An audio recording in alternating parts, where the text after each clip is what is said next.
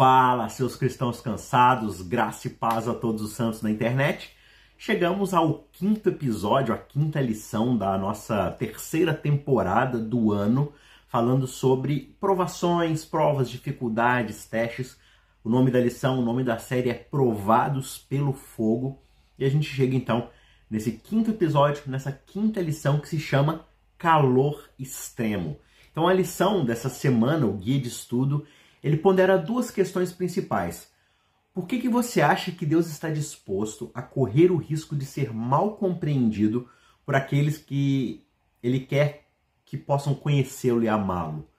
Né? Então Deus está disposto a passar por certas má compreensões da nossa parte, da parte daqueles que ainda precisam conhecê-lo, ao permitir que certas coisas aconteçam e tudo mais, né?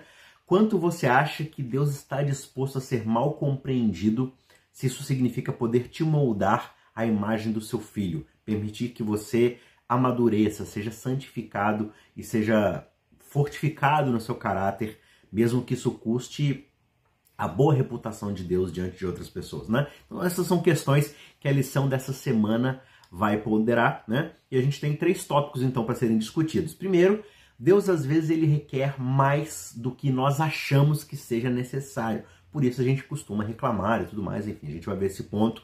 Segundo ponto, o nosso sofrimento nos ajuda a apreciar e entender, nos empatizar com o sofrimento das outras pessoas. Então, esse é o segundo ponto. E terceiro, Deus está disposto a ser mal compreendido, né? Se isso significa trazer um benefício para nós no médio, no longo prazo, principalmente no quesito da nossa salvação e da nossa santificação. Beleza? O nosso verso principal, o verso que guia o estudo dessa semana, ele está lá em 2 Coríntios 3, verso 18, e Paulo diz: Todavia, ao Senhor agradou esmagá-lo, fazendo sofrer. Quando ele der a sua alma como oferta pelo pecado, verá sua posteridade e prolongará os seus dias, e a vontade do Senhor prosperará nas suas mãos. Desculpa, na verdade eu falei isso nos Coríntios. Esse verso está em Isaías capítulo 53, verso 10. Eu acabei anotando errado aqui o, o verso. Na verdade, acho que na semana passada foi segundo os Coríntios, e acho que na hora da edição do texto aqui eu acabei deixando o texto antigo. Mas é Isaías 53, verso 10. Ao Senhor agradou esmagá-lo. Está falando aqui do servo sofredor, do seu próprio filho, de Jesus Cristo. Né? Deus teve prazer em esmagar o seu filho como sacrifício, por quê? Porque isso significava a salvação da humanidade, né? Por isso que a Bíblia diz que aquele que não poupou seu próprio filho, porventura não nos dará muito mais se nós nos achegarmos a ele, né? No que diz respeito à nossa santificação, ao aprimoramento do nosso caráter, à nossa salvação, no fim das contas, tá certo? Antes da gente ir para os três tópicos, né, de forma um pouco mais aprofundada, nesse pontapé inicial do nosso estudo da semana, eu quero lembrar você que ainda não se inscreveu no nosso canal, que você que geralmente aparece por aqui aleatoriamente, só pesquisa aí no, no YouTube e clica nos primeiros vídeos mais interessantes aí que você acha sobre lição.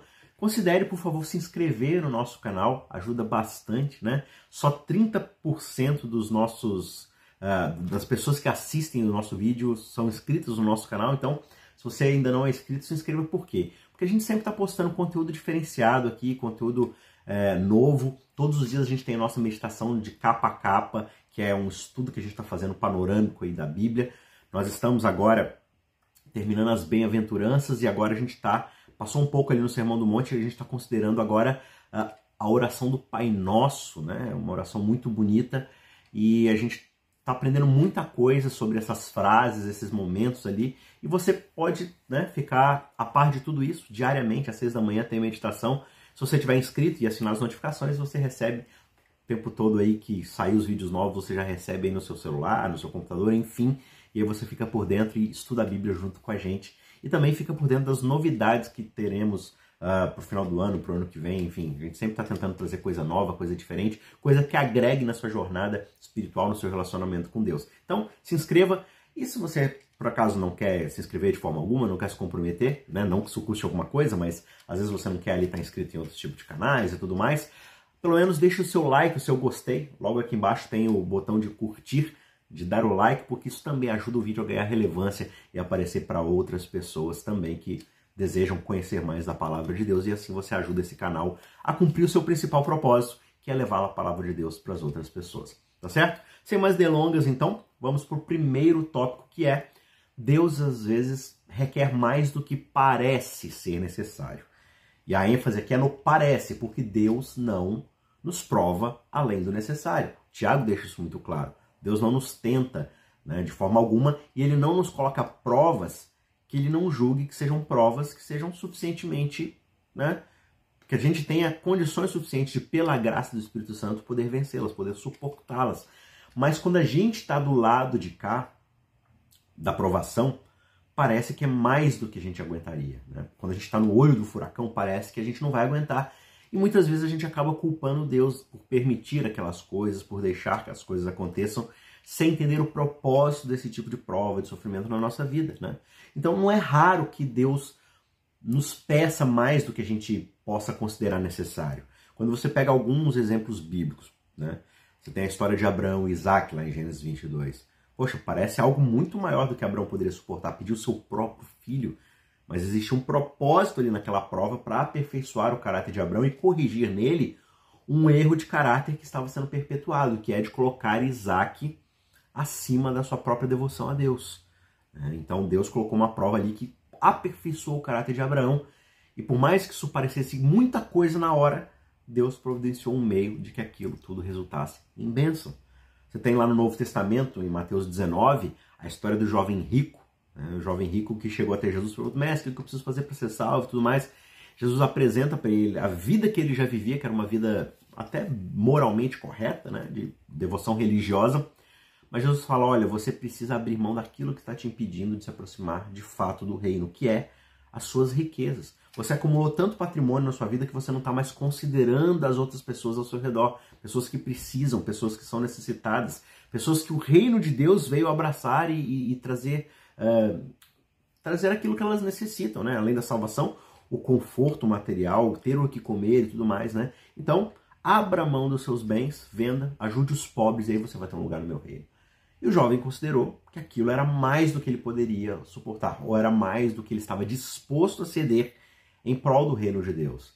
E por isso ele vai embora e vira as costas para Jesus, e o texto diz que Jesus ficou triste por causa disso, porque ele viu alguém ali que amava mais o seu patrimônio, mais as suas riquezas, do que de fato amava a Deus, amava a Jesus e estava disposto a entrar no reino. Né? Então, Deus muitas vezes ele acaba permitindo, e às vezes ele até mesmo orquestra, ele causa circunstâncias que vão provar o nosso caráter. Circunstâncias que são sim extremamente difíceis, complicadas, que são dolorosas, que nos tiram da nossa zona de conforto. E quando a gente sai da zona de conforto, é desconfortável, né? Esse é o próprio objetivo da coisa. E a gente não gosta de sair da zona de conforto, a gente não gosta de sentir dificuldade, a gente meio que é inclinado o tempo todo a ter o nosso conforto. A gente sempre luta, trabalha, a gente vive para isso, para buscar sempre mais conforto. E quando a gente é atirado para fora dessa zona de conforto, a gente acha que tudo é incrivelmente difícil, que a gente não vai superar, e a gente às vezes aponta o dedo para Deus e o acusa, né? E infelizmente a gente perde a oportunidade de deixar que Deus trabalhe na nossa vida a partir desse tipo de situação, né? Quando você olha para a vida de Salomão, né? Foi uma dentro da sua sabedoria humana, claro que ele recebeu essa sabedoria do Espírito de Deus, mas ele usa uma tática muito semelhante quando ele está lá é, lidando com aquela questão da disputa entre as duas mães que estão disputando ali um bebê. Né? Então o que, que ele faz? Ele ordena naquela disputa que o bebê fosse cortado ao meio para poder determinar a verdadeira mãe da criança. E embora ele não tivesse a intenção realmente de prejudicar o bebê, ele criou propositalmente uma tensão no coração daquela mãe verdadeira. Né? Então, no momento de tensão, no momento da prova ali, de colocar a coisa ao teste, o verdadeiro caráter da mãe genuína, da mãe verdadeira do bebê veio à tona. E ficou claro para todo mundo no palácio quem era a mãe daquele bebê. A pessoa que realmente demonstrou genuíno interesse, genuíno, genuína preocupação pela vida daquele bebê e preferiu abrir mão do seu bebê do que ter o seu bebê morto, né? Então veja, é um tipo de teste que um ser humano é capaz de dar e, e que traz uma solução coerente dentro daquela ideia, mas que muitas vezes, quando é Deus fazendo conosco, com propósitos e com uma duração muito mais eterna, a gente não está disposto a passar por isso. Porque a gente quer sempre, o tempo todo, o conforto. Né? Então, inclusive, a lição vai trazer isso. Deus pode nos pedir que façamos algo que ele nunca pretendeu que a gente complete essa coisa até o fim, como é o caso de Abraão. Deus pediu que Abraão sacrificasse seu filho, mas ele não pretendia que isso fosse feito até o final. Ele queria ver a resolução de Abraão. Né? Da mesma forma, ele pode nos pedir para ir a algum lugar ou fazer alguma coisa que ele nunca pretendeu que nós chegássemos até tal lugar ou que chegássemos a concluir essa missão, essa jornada, esse objetivo, essa tarefa. Né? O que é importante para Deus de fato não é necessariamente o fim, mas o que nós aprendemos nessa jornada ao sermos remodelados pelo processo. Né? Essa, tá, essa parte, esse trecho está lá na lição de domingo. Então é muito importante isso. A gente precisa aprender a apreciar os processos a jornada, a caminhada, porque é ela que é o aperfeiçoamento do nosso caráter, que a gente chama do processo de santidade no fim das contas. Né? O segundo ponto que a lição traz para a gente, que a gente poderia destacar aqui nesse pontapé inicial para o seu estudo, é de que o nosso sofrimento ele nos ajuda muitas vezes a apreciar o sofrimento dos outros. O que, que significa isso? A termos mais empatia, calçarmos o sapato dos outros. Porque quando a gente está na nossa zona de conforto, a gente acha que tudo é frescura, que a dificuldade dos outros de fato não é grande coisa. Ah, se eu estivesse no lugar dela, eu resolveria isso com muito mais facilidade. Só que quando a gente está de fato no olho do furacão, no, no, auge da dificuldade, é difícil a gente pensar, é difícil a gente raciocinar, é difícil a gente enxergar alguma luz no fim do túnel. Então, quando a gente passa por essas coisas e no final a gente olha para trás e faz um levantamento, faz um balanço, tudo que a gente passou, a gente sabe as justificativas, a gente sabe os momentos e a gente olha outra pessoa passando pela mesma situação, a gente fala assim: opa, opa, opa, não é tão simples assim como simplesmente observar de fora do meu sofá aqui de casa com minha pipoca e falar assim: ah, se a pessoa poderia resolver isso dessa forma, ah, é muito fácil. Não, por quê? Porque a gente já passou. Falou, olha, essa pessoa está tendo essa dificuldade porque eu já passei lá e eu sei como é difícil. Eu sei como naquele exato momento eu não conseguia enxergar, eu não conseguia resolver. E aí a gente tem muito mais sabedoria, capacidade e empatia para abordar essa pessoa e falar assim: olha, eu já passei pelo que você está passando e na hora o que me ajudou muito foi isso. Né? Talvez não funcione para você, mas tá aí uma coisa que você pode tentar. Né? Então veja, no fim das contas, Deus quer ministrar através de nós para as outras pessoas que estão feridas. Né? Então isso significa que ele pode primeiro permitir que nós experimentemos o mesmo tipo de dor que outra pessoa vai passar, para que então a gente possa oferecer o encorajamento, o conforto, a sabedoria através do Espírito Santo agindo em nós, né? Não a partir de uma teoria simplesmente, mas da nossa própria prática, da nossa própria experiência de compaixão e de conforto vindo da parte de Deus. Né? Esse é um comentário que a lição de quarta-feira traz para gente. Você pega, por exemplo, as dolorosas experiências de Oséias, de Abraão, né? Oséias com, com a sua esposa, que era uma prostituta, né? que o tempo todo ficava traindo ele e voltando lá pro, pro prostíbulo e tudo mais. Abraão com a questão de ter que sacrificar o seu filho. São experiências reais e essas experiências nos ajudam a apreciar melhor e ajudaram eles a apreciarem melhor o sofrimento que Deus teria de, por exemplo, assim como Oséias, Deus tinha a sua esposa, que é Israel, o tempo todo traindo ele, voltando para a prostituição, de lidar com outros deuses e tudo mais. Né? Então, olhando para Oséias, Oséias compreende muito mais o amor e a paciência de Deus. E na hora dele pregar esse amor e essa paciência para o povo, isso sai com uma entonação muito mais misericordiosa, muito mais graciosa. Abraão, na hora de sacrificar o seu filho, ele olha para o futuro, vê Deus sacrificando o seu próprio filho e ele compreende o amor e a misericórdia, a graça divina através do sacrifício do seu filho. Tudo isso por causa da sua experiência. E essas histórias nos ajudam também a apreciar melhor o sofrimento de Deus, como sombras, como exemplos, como modelos daquele que seria uh, o sacrifício definitivo. Né? Então, todo o, o ministério de Oséias, por exemplo, foi uma parábola vivida a partir da dor do coração do próprio Deus. Oséias é uma parábola viva daquilo que está acontecendo no coração do próprio Deus, que o próprio Deus está experimentando. Né? Por exemplo, Oséias capítulo 1, verso 2, ele diz, quando pela primeira vez o Senhor falou por meio de Oséias, o Senhor lhe disse, vá e se case com uma prostituta e tenha com ela filhos de uma prostituta, porque a terra se prostituiu desviando-se do Senhor. Então aqui a gente percebe como esse modelo está totalmente ligado como uma espécie de sombra, de parábola viva daquilo que o próprio Deus está sentindo. A terra se prostituiu e se desviou do seu marido, do seu Senhor.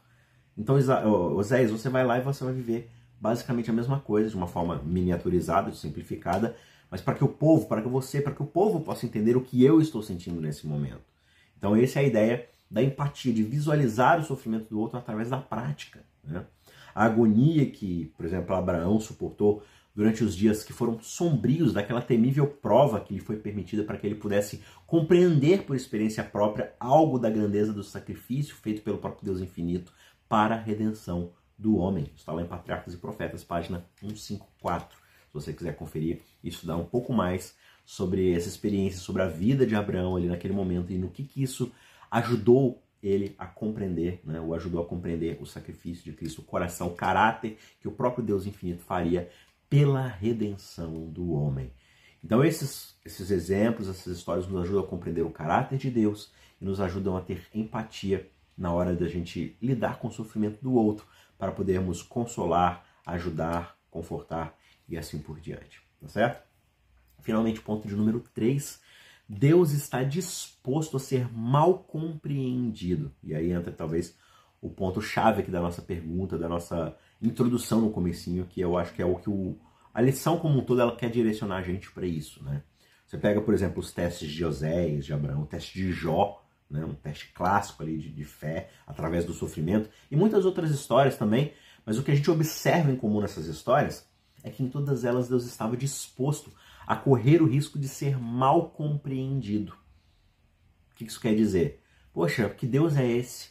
Caráter é esse desse Deus que permite que seus filhos sofram, que até causa algum tipo de dor, que coloca eles à prova? Não, esse Deus é carrasco, esse Deus é cruel, esse Deus fica fazendo experiências com as pessoas.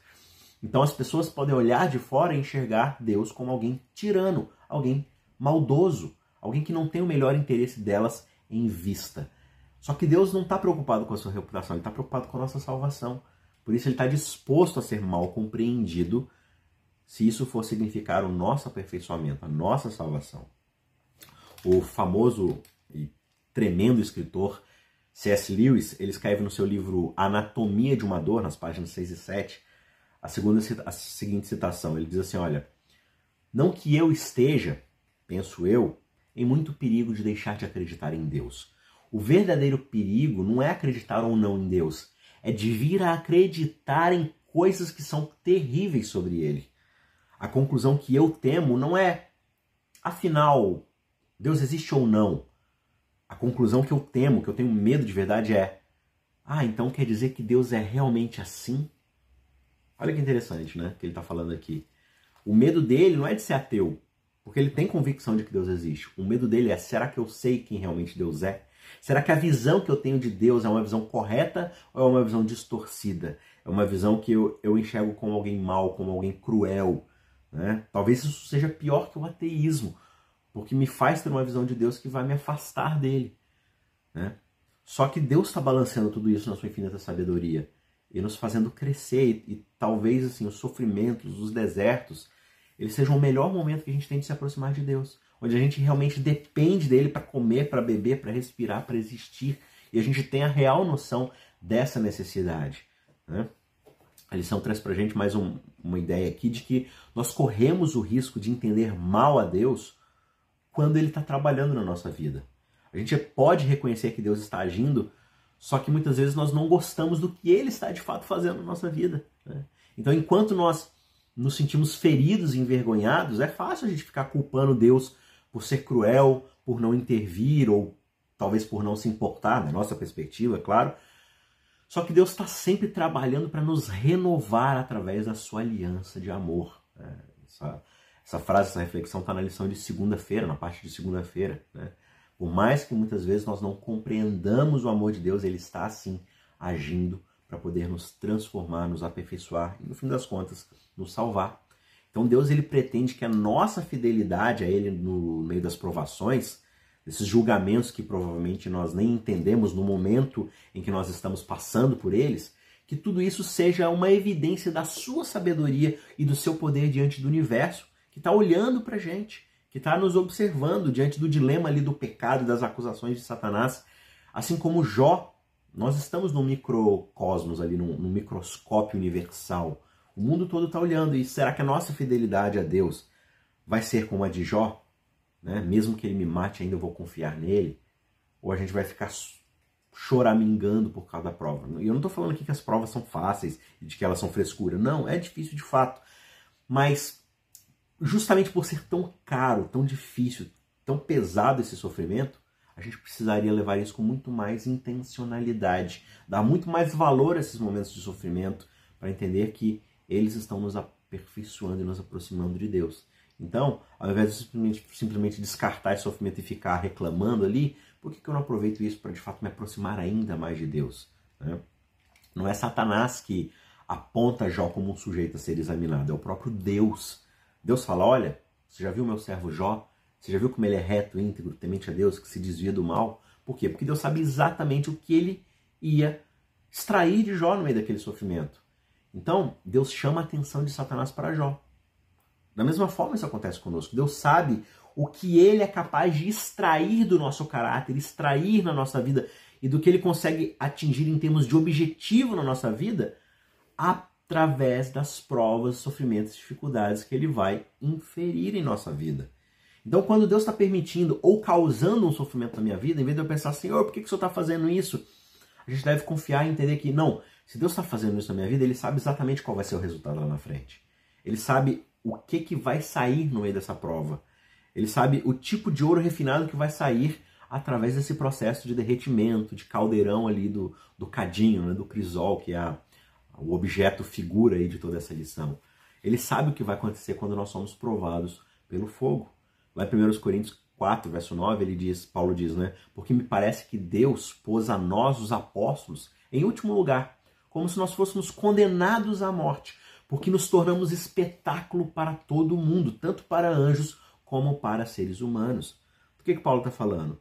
Desse testemunho de que nós damos, se confiamos ou não, no propósito de Deus na nossa vida, apesar e principalmente durante esses momentos de sofrimento, durante essas dificuldades. Né? Então, para concluir, mais um, um, pensamento aqui que a própria lição traz, nós podemos resumir o que aprendemos sobre esses crisóis, né, essas provas de fogo de Deus, de três maneiras. Primeiro, o calor extremo de Deus é para destruir não a nós. Deus permite essas provas, essas dificuldades, esse fogo intenso, não para nos destruir, mas para tirar as nossas impurezas, para poder tirar o nosso pecado. É para isso que o fogo serve para tirar as impurezas e imperfeições do ouro, do metal precioso. Né? Então, por isso que Deus permite que a gente passe por isso. O segundo ponto é que o calor extremo de Deus não é para nos fazer mais miseráveis, para nos punir, mas para nos tornar puros, como a gente foi criado para ser, assim como Adão tinha sido criado para ser lá no ambiente perfeito. Né? E terceiro, o cuidado de Deus por nós através de todas as coisas, de todas essas circunstâncias, é um cuidado constante, é um cuidado terno. Por mais difícil que seja o deserto, que seja a travessia no deserto, ele nunca nos deixa sozinhos, não importa o que nos aconteça. Ele sempre está conosco. Por isso a gente precisa aprender a enxergá-lo, inclusive nos desertos.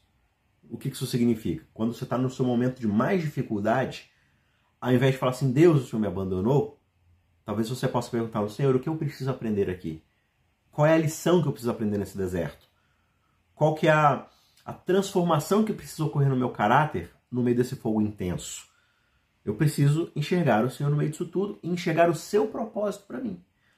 Então é esse tipo de conversa que a gente tem que ter quando formos fazer nossas orações, quando conversarmos com o nosso Pai querido. Né? Se na providência de Deus nós somos chamados a suportar provações, a gente precisa aceitar a cruz e beber do cálice amargo, assim como Jesus fez. Lembrando que às vezes vai ser a própria mão do Pai que vai segurar esse cálice amargo nos nossos lábios. A gente precisa confiar nele mesmo quando a gente está numa escuridão tão grande que a gente não consegue enxergar nada. Assim como mesmo durante o dia, mesmo quando as coisas estão claras. Né? A gente não deve acreditar que ele vai nos dar tudo o que a gente precisa. Né? Será que não é essa convicção que a gente tem, tem que ter? no meio do deserto. Ah, mas tudo que eu consegui no meio desse deserto foi um pouquinho de água para sobreviver ali. Mas talvez seja isso mesmo. Porque você dependeu constantemente do seu Senhor. Né? A gente precisa ter fé de que Deus vai fazer tudo para o nosso bem, mesmo que isso não seja agradável. Então, mesmo nas noites de aflição que a gente enfrenta, como é que a gente pode se recusar a levantar o coração e a voz num louvor agradecido a Ele? Quando nós nos lembramos do amor que foi expresso por ele lá na cruz do Calvário, por tudo que ele sofreu para nos aperfeiçoar, por que, que eu não estou disposto a passar por algumas situações muito mais inferiores do que aquela que ele teve que passar? Não só Jesus de forma ativa ali, enfrentando todo esse sofrimento físico, como Deus o Pai de forma. Vamos colocar aqui, né? não sei se esse é a melhor expressão, mas de forma passiva, no sentido daquele sofrimento de um pai angustiado por ver o sofrimento do seu filho e não poder fazer nada. E na verdade ele é aquele que está causando esse tipo de sofrimento. E tudo isso Deus passou por quê? Porque ele tanto amou o mundo. Para que todo aquele que nele crê não pereça, mas tenha vida eterna. No fim, o, o, o último, o the ultimate goal, a, a questão final ali, definitivo, o objetivo final e definitivo de Deus é de nos salvar. É de nos aperfeiçoar a ponto de sermos aptos a morar novamente no seu Éden.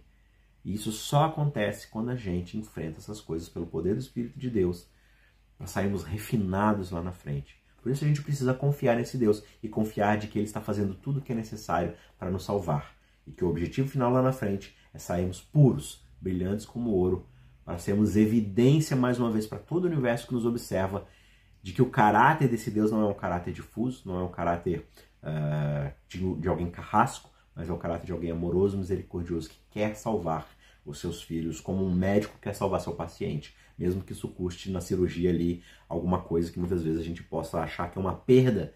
No fim das contas, o essencial da nossa vida vai ser preservado e não só isso, vai ser aperfeiçoado. Que Deus te abençoe, que Deus possa te ajudar. Talvez você está passando alguma prova, alguma dificuldade na sua vida aí essa semana, esse mês, esse ano.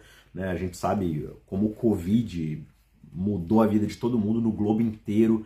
Pessoas que perderam os negócios, perderam familiares, pessoas que enfrentaram tanta dificuldade mas o que a gente aprendeu no meio disso tudo? Como é que a gente pode ter sido aperfeiçoado? Será que eu enxerguei o que Deus estava querendo trazer na minha vida? Então, da mesma forma, nesse ano, a gente já está um pouco mais longe dessa catástrofe, mas o tempo todo a gente está sofrendo coisas difíceis, né? Se você está passando por um momento difícil na sua vida hoje, ore a Deus e fale, Senhor, o que eu preciso aprender aqui? O que que no meu caráter precisa ser removido para que eu possa brilhar mais para Ti? O que de fato eu preciso perder para me aproximar e ganhar o Senhor. É o que o Paulo vai dizer, olha, eu considerei tudo como perda pelo supremo prêmio, que é o quê? Conhecer Jesus Cristo. E os momentos onde a gente mais conhece a Jesus e a Deus são nos desertos da vida, são nos crisóis, são nas provas de fogo. Então, não desperdice o seu sofrimento. Permita que Deus possa transformar a sua vida, mesmo quando você não consiga compreender o porquê. E peça a Ele sabedoria de fato para conseguir enxergar a luz no final do túnel, tá certo? Que Deus te abençoe grandemente, tenha uma ótima semana, um bom restante de sábado para você que está assistindo uh, ainda né, na, na, introdução do vídeo que é postado no sábado. E se você puder agraciar a gente com a sua inscrição no nosso canal, eu fico muito feliz, o nosso ministério fica muito feliz e com certeza a gente vai ser bastante abençoado por levar esse vídeo para outras pessoas também, tá certo? Deus te abençoe, um forte abraço e a gente se vê na semana que vem. Tchau, tchau.